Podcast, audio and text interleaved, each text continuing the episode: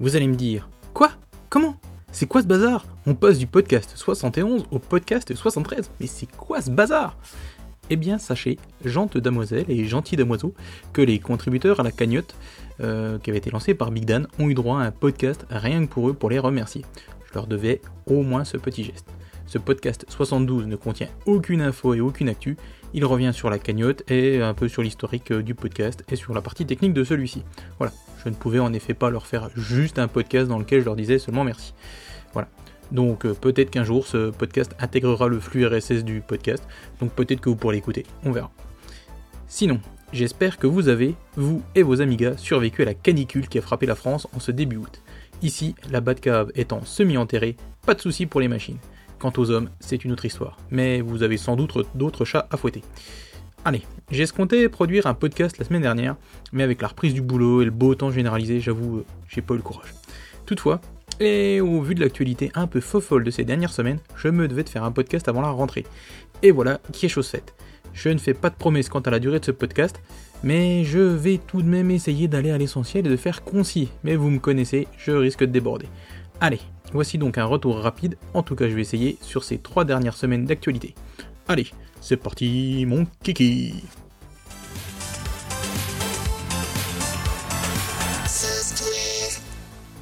Le Discmag Scene World existe depuis 2001 et, depuis cette date, 28 numéros sont parus. Et c'est d'ailleurs à l'occasion de ce 28e numéro Kamiganews.de nous apprend que le podcast éponyme, éponyme, hein, le podcast éponyme, le podcast éponyme existe en anglais. D'ailleurs, ce podcast en est quant à lui à son 49e épisode. Mais la chose la plus intéressante, c'est que les 27 premiers numéros de ce disque mag n'étaient disponibles que pour C64. Et avec le numéro 28, il débarque sur Amiga. Au programme, des infos sur les différentes rencontres et parties, la quatrième partie du tutoriel Let's Make a Game, ou en bon français, faisons un jeu, une entrevue avec Denis Poller, Poller, et une autre avec David Plaisance. On en avait parlé précédemment et c'est désormais chose faite. L'Amistore et Updater, tous deux pour Amiga OS 4, ont été mis à jour. Et c'est via amiga-ng.org que j'ai pu lire tout ce que je vais vous dire. Amistor passe ainsi en version 0.664 et utilise désormais un nouveau serveur plus rapide, apporte des corrections mineures et permet surtout de recevoir un mail lorsqu'il n'est pas possible de passer par Odyssey WebBrother pour valider un paiement PayPal. Pratique. Enfin, amiga-ng.org s'est également fourni du news concernant la mise à jour d'Updater, cet outil qui permet de tenir à jour, comme son nom l'indique, les programmes achetés via Amistor, justement. Alors Aeon a également profité de cette mise à jour pour annoncer la création d'une page qui recense l'intégralité des dernières mises à jour sorties installables via Updater justement, cette page étant hébergée sur le site amisphere.com. Du coup, on retrouve pas mal de mises à jour avec en vrac des classes et des gadgets réactions, enfin je pense que c'est des classes et des gadgets réactions, des mises à jour des data type mode, MPEGA, Sound et Wave, le pilote Ethernet pour la carte A1222, une bibliothèque Z, je sais pas s'il y a un lien avec le film de Costa Gavras, hein, vous me direz, et la mise à jour également d'Amisphere Server et de sa préférence. Et bien entendu, la mise à jour d'Updater. Depuis d'ailleurs fin juillet, la préférence Sound a également été mise à jour. On peut également apercevoir des fichiers qui seront bientôt mis à jour ou mis à disposition, comme les pilotes Radeon HD et Radeon RX, ou, et là c'est peut-être plus intéressant, le pilote Ethernet pour la carte X5000. Iris, le client mail pour MorphOS, continue de se mettre à jour et passe en version 0.33. Cette version introduit, c'est Papiosor sur Warmup qui le dit, et je lui fais confiance, un dossier message sortant. Les emails que vous écrivez sont d'abord stockés dans un dossier local sur le disque dur, puis téléchargés dans le dossier brouillon de votre serveur IMAP, et ensuite envoyés via SMTP, puis supprimés ou déplacés vers le dossier envoyé, selon que le serveur euh, télécharge automatiquement les messages envoyés dans le dossier envoyé ou pas. Cette version présente également deux nouvelles dispositions de l'interface utilisateur, de la fenêtre principale, la possibilité de revenir à Scintilla, à Scintilla, Scintilla, Scintilla, ça me fait un peu penser à une chanson, Scintilla, you're breaking my heart, non c'était pas ça, c'est pas grave, donc euh, passer par Scintilla au lieu de navigateur Odyssey pour la visualisation et l'édition, et de nombreuses autres corrections. A noter euh, propose un test détaillé de cette version de Iris sur son blog qui se nomme Amiga One X5000 Blog, entre autres. Hein, il a fait aussi d'autres trucs sympas. Donc euh, Iris, euh, un mailer à surveiller du coin de l'œil. Sinon, du côté d'Ibrose, les versions se succèdent. Mais alors là, euh, la question que je me pose, c'est qui, est-ce qui a accès au bêta de Ibrose, hein, nom d'une pipe de noix de bois. Voilà. Donc la version 25.78 bêta est sortie le 22 juillet dernier et ajoute ben, des trucs dans l'équipe MIME, la gestion des couleurs exa à 3 chiffres, l'amélioration du spoofing et la fin de la localisation de la préférence pour le spoofing. Sinon, bah, comme je disais avant, je ne sais pas qui est bêta-testeur, ni qui peut le bêta-tester, mais Ibrose continue de bouger. Et, parce que j'adore le nom de ce logiciel, Dizzy Torrent, je reviens... J'ai dit Dizzy, hein, j'ai pas dit Zizi. Donc, je, donc Dizzy Torrent, je reviens un petit coup dessus pour vous dire qu'il passe en version 1.06, améliorant par la même occasion ses commandes Arex qui sont désormais faites dans les règles de l'art et utilisent le format standard Amiga. D'ailleurs, la majorité de cette mise à jour porte sur Arex. Donc bon téléchargement à tous. Euh, donc téléchargement de Dizzy Torrent et puis téléchargement des trucs que vous avez téléchargé avec Dizzy Torrent que vous aurez téléchargé avant.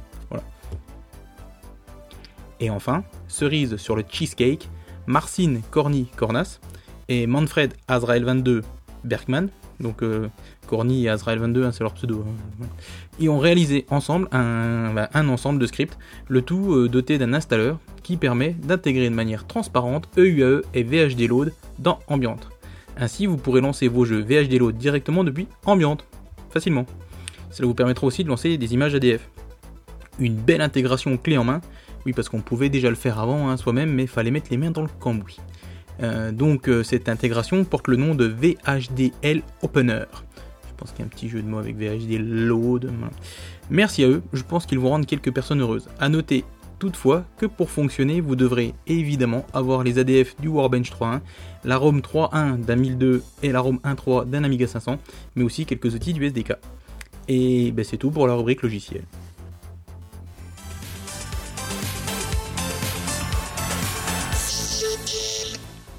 K1200 RS21 m'a signalé cette version de IN Squadron revue et corrigée par Herock.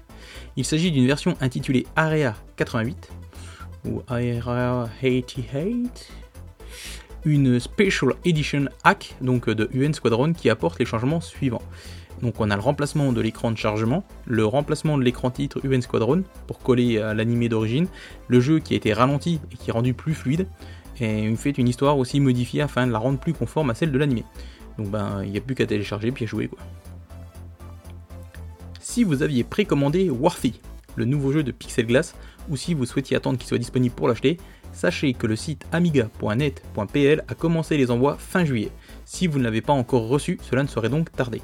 A noter que le jeu est vendu en version grosse boîte, en big box comme on dit, avec son manuel, son CD bootable sur C32, sa disquette, un poster A3 et aussi la possibilité de récupérer les versions numériques du jeu, et le tout pour 23 euros auquel on ajoute 6 euros de port. Et enfin, pour conclure cette rubrique jeu, sachez que Gibbs a mis en ligne sur Aminet la version CD32 de son Flappy Bird. Vous savez, ce jeu dans lequel vous contrôlez un oiseau euh, que vous devez faire passer entre des tuyaux là, et en fait il est toujours en train de descendre, alors vous appuyez sur un, seul bouton pour le faire remonter, enfin voilà. Et il, avait fait beaucoup de bruit ce jeu lors de sa sortie euh, sur téléphone mobile en 2013. Bref. D'ailleurs, euh, cette version devrait aussi fonctionner sur CDTV, hein, cette version C32, mais Gibbs, comme n'a pas le matos, il l'a pas pu tester au menu de cette version euh, CD32, mais je suis pas sûr que ça soit spécifique à la version CD32, des corrections de bugs, la sauvegarde des scores, mais sur disquette ou disque dur, apparemment pas en VRAM. Voilà. Euh, plus de gravité, plus de flap et un ciel redessiné. Donc c'est un prochain jeu que perso je verrais bien intégrer dans le CD de couverture euh, du magazine CD32 Scene. Et c'est tout.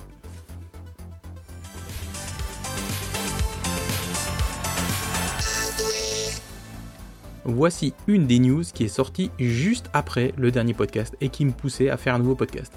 En effet, la sortie d'un nouveau corps pour les cartes vampires est à chaque fois un petit événement en soi, et j'avoue avoir été déçu de ne pas pouvoir vous en faire part plus tôt. Mais bon, mieux vaut tard que jamais. Ou comme dirait notre ami Daf, vieux motard que j'aimais. Tuco, sur Amiga France, a résumé le contenu de ce corps 2.10 qui est sorti le 22 juillet dernier, soit le jour de la sortie du podcast 71. Ça sent le complot tout ça, moi je dis. Alors, euh, donc au niveau nouveautés, on a l'ajout de 4 vitesses pour l'IDE pour la V500, la correction de l'instruction SBCD, voilà, la correction de la détection de chip RAM, l'amélioration des timings CIA pour la V600. Euh, également, le pactage des pilotes Saga a été également euh, mis à jour. Il passe en version 1.4 et apporte donc les nouveautés suivantes V-Control qui passe en version 1.6, la mise à jour de Vampire SN pour la Vampire V4, SDNet qui passe en 1.92 et V2 Expect alors V2 Expt Ethernet, je pense, hein, qui passe en 1.92 également. Bon, vous savez ce qu'il vous reste à faire, hein, mettez à jour votre vampire et puis allez vous amuser. Hein. allez vous amuser avec votre vampire, ça suffit, ça suffit. Didier Sobud sur Amiga pour toujours and Beyond a partagé un lien vers un article du site développé.com qui revient sur l'actualité matérielle de l'Amiga. Cet article, écrit par Christian Olivier, euh, qui est en fait plutôt une traduction d'un article qui de Hardware, un site anglais. Euh, cet article est plutôt pas mal documenté à jour. Il revient sur les projets de recréation de carte mère d'Amiga 4000 de Paul Rezendes, nommé l'Amiga 4000 Replica Project, dont je vous avais déjà parlé. Il évoque aussi le projet de recréation d'une carte mère de 1002 euh, que l'on doit à John Chucky Hertel, qui est nommé le Re-Amiga 1200, le Re-Amiga, enfin bref, Re-Amiga 1200. Euh, c'est donc deux projets à suivre de près qui permettront de repeupler des cartes mères toutes neuves avec des composants de cartes mères de 4000 ou de 1002 HS et ainsi de repartir pour quelques années. Donc c'est bien prometteur tout ça et puis ça vous permettra peut-être euh, de léguer des machines qui fonctionnent à nos enfants. Alors, ça, je l'ai découvert via un retweet sur Twitter, mais je ne sais pas de qui, je ne sais plus de où. Euh, c'est le magasin danois qui s'appelle Want to Sell Retro, qui propose des Amiga 500 et des Amiga 600, ainsi que des jeux et autres en autres logiciels, que ce soit sur CD ou disquette, à la vente. Donc après vérification, on peut se faire livrer en France. A noter d'ailleurs que vous pouvez avoir les prix en euros et passer le site euh, en anglais. Bon après ça marche pas partout l'anglais sur le site, mais bon voilà. Euh, pour info également, un 500, euh, donc ils en ont plusieurs, hein, il y a plusieurs types, euh, d'ailleurs sûrement je pense différentes caractéristiques. les 500 sont vendus entre 95 euros et 150 euros, auquel il faut rajouter les frais de port, hein, c'est 20 euros via GLS ou 15 euros via Cool Europe. Je ne connais pas du tout ce système de livraison, mais apparemment c'est danois. les 600, donc en fait ils ont qu'un modèle mais ils ont plusieurs 600. Enfin ils ont qu'un modèle mais voilà, ils sont vendus, ils sont vendus 200 euros pièce. Euh, il y en avait 5 au moment où j'ai rédigé le conducteur, donc je ne sais pas s'il reste encore. Voilà. Donc si vous êtes intéressé par du matos euh, qui doit être, je pense, reconditionné, enfin j'espère, euh, voilà, bah, vous pouvez éventuellement passer par là sans passer par eBay et autres. Voilà, c'est tout.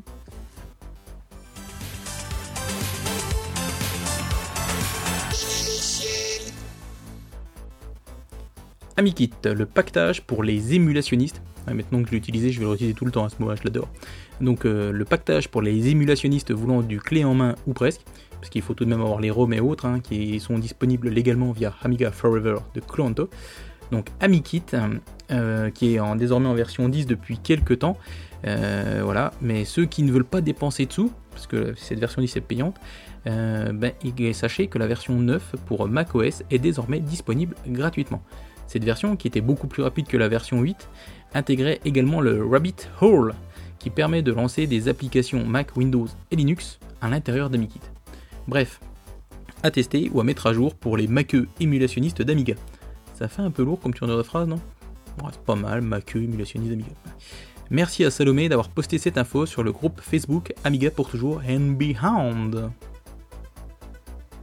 et on n'oublie pas les émulationnistes qui utilisent des consoles portables, et notamment l'excellente et sous-estimée PlayStation Vita, puisque UAE for All 2 Vita passe en version 1.69 et voit euh, sa gestion de la souris par l'écran tactile améliorée.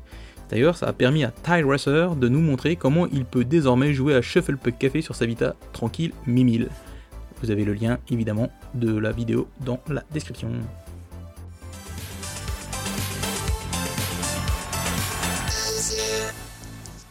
Alors, la rubrique d'hiver euh, va expliquer le pourquoi du titre de ce podcast. En effet, le compte Twitter Amiga Documents est intéressant à suivre si vous voulez en savoir plus sur les diverses batailles juridiques et financières qui secouent le petit monde de l'Amiga. En plus des tweets, l'ensemble des documents que la personne qui est derrière ce compte a pu recueillir sont également disponibles en ligne. Donc je mets le lien dans la description. Il est revenu dernièrement, dernièrement sur cette histoire d'Hyperion qui n'avait pas transmis ses comptes aux organismes de gestion, euh, ce qui faisait que la société ne pouvait plus être considérée comme active et avait alors été retirée du registre officiel des sociétés belges et ne pouvait ainsi donc plus poursuivre en justice et plein d'autres choses. Euh, finalement, Amiga Documents, mais aussi Amiga News.de, ont repéré qu'Hyperion avait transmis les rapports financiers pour les années 2015, 2016 et 2017, et n'était donc plus désormais considérée comme une société dormante. Il manque toutefois les comptes des années 2009 à 2014. Or ceux-ci devraient être obligatoirement transmis sous risque qu'une autre partie intéressée, donc on peut penser à Aeon, Clanto, Amiga Inc, pourquoi pas, ne demande une dissolution judiciaire de l'entreprise. D'ailleurs, autre chose à noter, c'est si les actifs nets d'une société CVBA, c'est ce qu'est le cas d'Hyperion, passent en dessous de 6200 euros, le producteur ou toute partie intéressée, donc toujours les mêmes que l'on peut penser, hein, Aeon, Clanto, euh, pourquoi pas, peut faire une demande de dissolution judiciaire, nouvelle fois. Or, les comptes de 2017 de la société semblent montrer une dette de 600 000 euros et un capital qui est passé de 110 000 euros en 2015 à 1000 euros fin 2017. Le feuilleton se poursuit et je crois qu'on n'est pas prêt d'en voir le bout. Surtout que, pour faire euh, l'enchaînement magnifique, juste avant cela, on a eu droit à un enregistrement audio de Trevor Dickinson qui a fuité sur YouTube. Un enregistrement dans lequel il charge violemment Ben Hermans. AmigaNews.de a largement commenté cet enregistrement. Amiga Future, de son côté, a contacté les deux personnes, donc euh, Trevor et Ben, afin de lever le voile sur la teneur de cet enregistrement. Donc cela semble concerner, enfin c'est pas semble concerner, c'est cela concerne la période de 2009 à 2011, durant laquelle Trevor avait fondé une société du nom de Ion Technology, qui était alors basée en Belgique, société qui devait développer du matériel pour OS 4. Ça vous rappelle quelque chose? Moi aussi. Les dirigeants de cette nouvelle société étaient alors Trevor Dickinson, Anthony Morley, Moorley peut-être, Moore, hein, il y a deux hauts, et Ben Hermans. Mais voilà, cette Ion belge ne durera pas et une nouvelle société, nommé Ion Technology LTD, sera créé par Trevor au Pays de Galles. C'est à elle que l'on doit le X1000 et tous les autres choses qui vont sortir de chez Ion du coup. Mais voilà, le passage de Ion belge à Ion Pays de Galles euh, n'avait jamais fait le, comment dire, n'avait jamais, euh, jamais fait l'objet d'aucune communication ni d'aucune explication. Une rumeur circulait d'ailleurs, c'était qu'un des partenaires aurait piqué dans la caisse et aurait essayé de cacher cela aux autres en faisant de faux relevés de compte. Et c'est là que cet enregistrement de Trevor arrive et semble corroborer tout cela. Je vous laisse écouter, donc je vais vous mettre le petit extrait. Money disappearing to Hyperion? And to Ben Herman? I mean, with the very least, you put him out of business. I mean, with his law firm. Because, I mean, I've got the copies of the stuff he sent. He faxed, you know, faxed to me. You know, he was denying, denying, denying. And then he turns up at a meeting where we're saying, right, this is it. You either sign this or we're going to the police. So, I mean, and so we went through a whole bunch of things. Free license, free this, free that, access to this, use of that, no royalties. So we got all that. Et voici une transcription rapide de ses propos. L'argent disparaissait au profit d'Hyperion et de Benny. Oui, je veux dire Benny, c'est plus joli. Avec ça, on avait de quoi le mettre au chômage au niveau de son cabinet d'avocat, parce que j'ai conservé des copies des documents qu'il m'a envoyés, qu'il m'a faxés. Mais il a nié, nié, nié. Et puis il a organisé une réunion durant laquelle euh, moi et un autre associé, on lui a dit C'est fini, tu signes ça ou on va à la police. Et au final, on a eu plein de choses licence gratuite, ce truc-ci et ce truc-là gratuit, l'accès à ça, l'utilisation de ceci, pas de royalties. On s'en est donc sorti par le haut. On aurait donc d'un côté un détournement de fonds, donc par Ben Hermans, et de l'autre un peu de chantage quand même. C'est pas joli, joli. Amiga Future a pris contact avec les intéressés. Trevor a affirmé, qu'Aeon Technology Ltd a payé ses licences à Hyperion pour utiliser le nom Amiga One. Le nom Amiga OS a le droit d'utiliser la Boeing Ball. Aeon a également fait des paiements significatifs à Hyperion pour le portage de S4 sur leur machine. Donc ils ont payé le portage du kernel, l'écriture des pilotes. Aeon a même prépayé l'ensemble des licences logicielles, et ce à plein tarif, pour le X1000, le X5000 et la 1222 bêta. Quant à Ben Hermans, il s'est contenté, contenté d'un laconique. C'est vrai, Aeon paye pour les licences que nous avons négociées. Amiga, ton univers impitoyable. Oui, voilà, c'était pour ça le titre. Désolé. Amiga Future numéro 109, le numéro de juillet-août 2014 étant désormais complètement épuisé, vous pouvez le consulter en ligne et normalement aussi le récupérer au format PDF sur le site d'Amiga Future. Au programme de ce numéro, vous y retrouviez pas mal de tests de jeux, plus ou moins anciens. Il y avait une preview de Tales of Gorlet, mais aussi un test de Voxelbird. euh, des tests de logiciels aussi, Amiga 911 Maker, YAM, etc. Mais également un retour sur la carte Indivision AGA MK2 Cost Reduced, la carte son Prisma et la célèbre Blizzard 1260.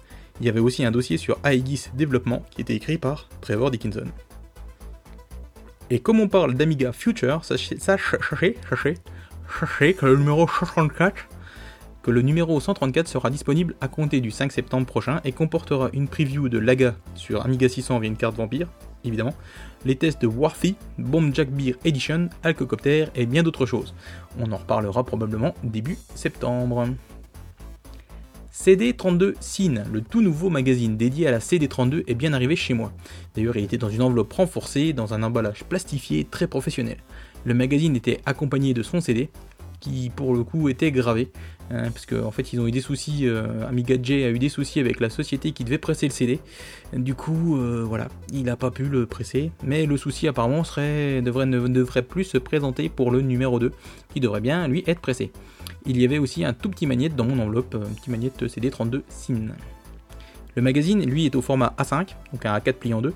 Euh, il a une magnifique couverture glacée très épaisse, un papier aussi très épais, euh, il est tout en couleur avec des tests, une interview de Martin Brown de Team 17 et un dossier sur la CD32 et les raisons de son échec.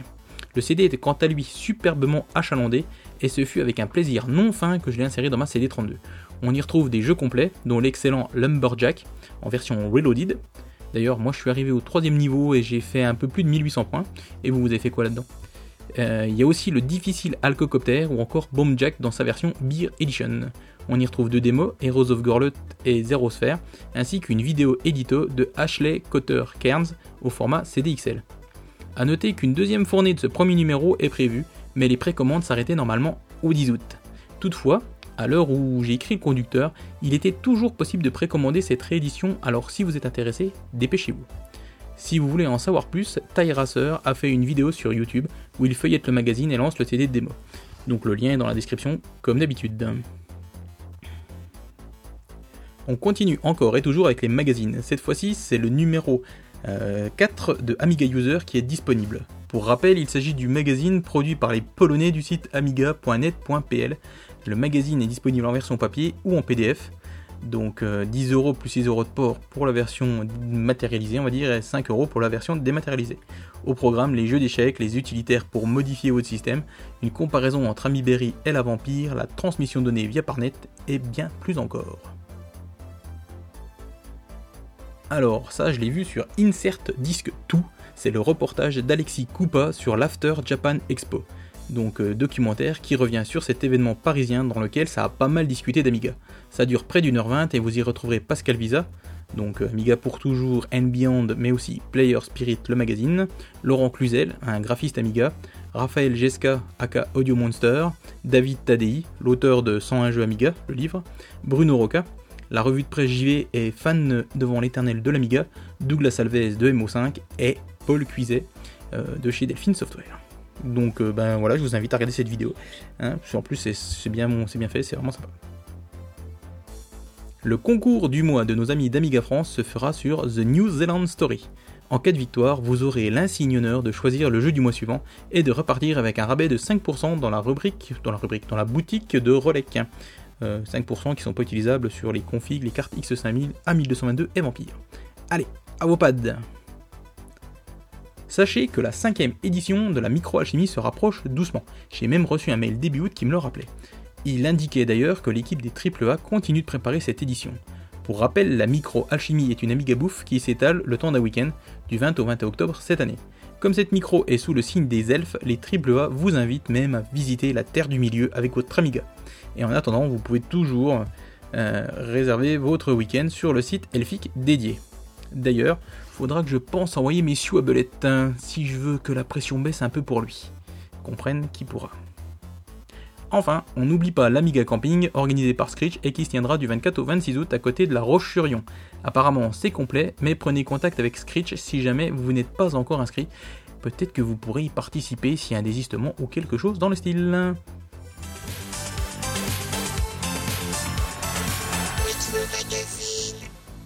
Pour ce coup d'œil dans le rétro, j'avais repéré précédemment le test de Bubble Bubble dans le numéro 4 d'Amiga News, donc le numéro que j'ai déjà utilisé dernièrement, qui était le numéro juillet 1988. Mais comme on a eu un numéro d'Amiga News en août, je voulais rester dans ma logique hein, et vous relire un article d'il y a 30 ans, donc du numéro 5 d'Amiga News.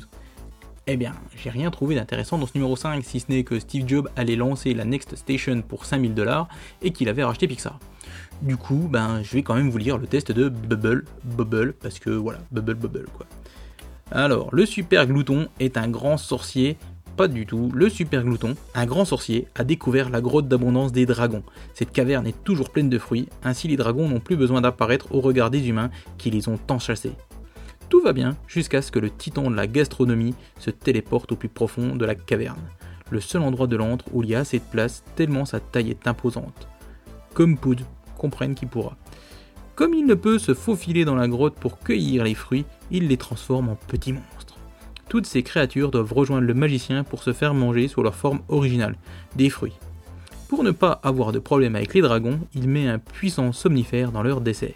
Mais vous et votre copain, deux jeunes dragons, avez été privés de dessert pour vous être battus à l'école avec le fils du chef de la communauté. Vous êtes les seuls qui puissiez sauver la grotte. Le super glouton est au centième niveau. Pour vous aider, le vieux sage, le dragon de bronze, ne prend jamais de dessert car ce n'est plus de son âge, vous donne une potion qui permet de faire des bulles magiques dans lesquelles vous pourrez enfermer les monstres et si vous les crevez, ils redeviendront des fruits.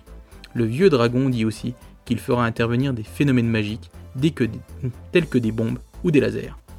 Dans l'arène du glouton se trouvent deux potions qui permettent de faire des bulles qui contiennent des lasers avec lesquels vous pouvez tuer le titan et sauver tous vos parents.